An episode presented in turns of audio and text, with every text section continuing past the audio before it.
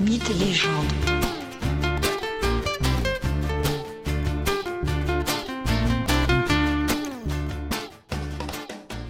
Bonjour et bienvenue à tous dans ce nouvel épisode de Mythes et légendes. Je vous propose de suivre Apollon au cours d'une petite visite des jardins de Versailles.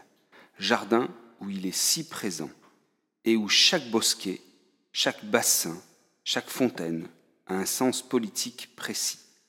Sens politique qui s'appuie sur le récit mythologique. Le château de Versailles et ses jardins sont réalisés essentiellement entre les années 1660 et les années 1710.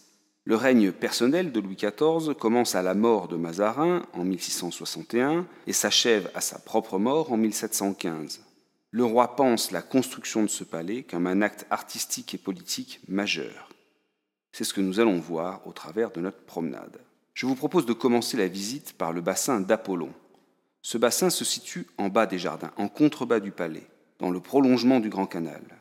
Il s'agit d'un très vaste bassin de forme ovale, au centre duquel se trouve Apollon, sortant des eaux sur son char, tiré par des chevaux, des dauphins et des tritons.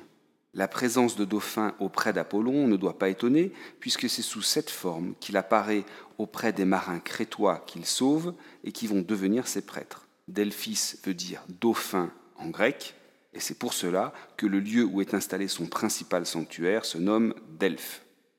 Le bassin d'Apollon se trouve dans l'axe central du parc, cet axe solaire, c'est-à-dire cet axe qui relie la chambre du roi Soleil, la chambre de Louis XIV, située au centre du palais, à ce fameux bassin d'Apollon.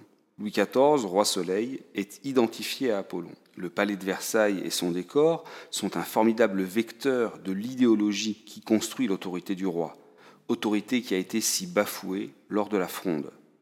L'axe solaire traverse les jardins du palais, comme la course du soleil traverse le ciel chaque jour.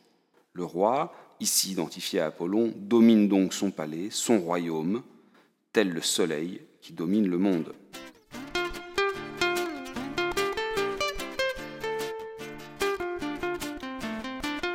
Un autre lieu des jardins illustre très bien le caractère absolu de la monarchie telle qu'elle est mise en scène à Versailles. Il s'agit du bosquet des bains d'Apollon, peut-être le plus beau bosquet. Ce bosquet a été réalisé bien après la mort de Louis XIV, dans les années 1770. Il s'agit donc d'une réalisation faite sous le règne de Louis XVI, au tout début même de ce règne. Le bosquet se présente de la manière suivante. Un rideau d'arbres le clos. Rien n'est donc visible de l'extérieur. Une fois à l'intérieur du bosquet se trouve un espace non boisé, assez vaste, mais intime, et au bord de cet espace, un bassin surmonté d'un large rocher, lui-même creusé d'une grotte, d'une cavité.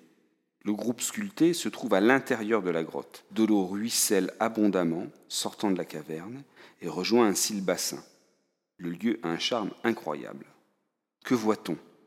Le principal groupe sculpté présente Apollon servi par les nymphes. Le dieu, splendide, presque nu, est lavé par cinq magnifiques nymphes. Une nymphe lui lave les pieds, une autre semble lui laver le dos, une troisième porte une grande jarre. Bref, tout ce petit monde s'active autour du tout-puissant Apollon, tranquillement assis en majesté. Il n'est pas difficile d'y voir une allégorie de la vie de cour. Chaque courtisan travaillant, soumis à l'autorité toute puissante du souverain absolu. Ce groupe sculpté a été réalisé du vivant de Louis XIV. Il fut plusieurs fois déménagé et intégré dans différents bosquets. La réalisation de ce bosquet à la fin du siècle des Lumières a quelque chose d'assez ironique au plan politique et philosophique. On y voit cependant le si grand élan artistique de ce siècle marqué par une forme d'élégance, par une forme d'esthétique absolument inimitable.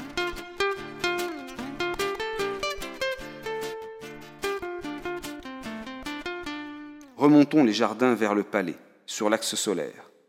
Se trouve là le si fameux bassin de Latone, bassin dont je vous ai parlé dans l'épisode consacré à la naissance d'Apollon. Ce bassin circulaire présente Leto, mère d'Apollon et d'Artémis, entouré de ses deux enfants accrochés à ses jambes, apeurés. La scène est brutale. On y voit la Titanide, digne et courageuse, soumise au crachat des crapauds. Est-ce une lecture de la difficile naissance d'Apollon à mettre en regard avec la révolte de la Fronde, révolte qui conduisit Louis XIV, tout jeune enfant, à fuir Paris en pleine nuit dans les bras de sa mère Anne d'Autriche? J'espère que ce tout petit pas de côté vous a intéressé. Vous pouvez trouver de très belles photos de ces bassins et bosquets sur Internet. Et moi, je vous dis à bientôt pour un nouvel épisode. Nouvel épisode que nous passerons aux côtés d'Aphrodite, la déesse de la beauté et de l'amour.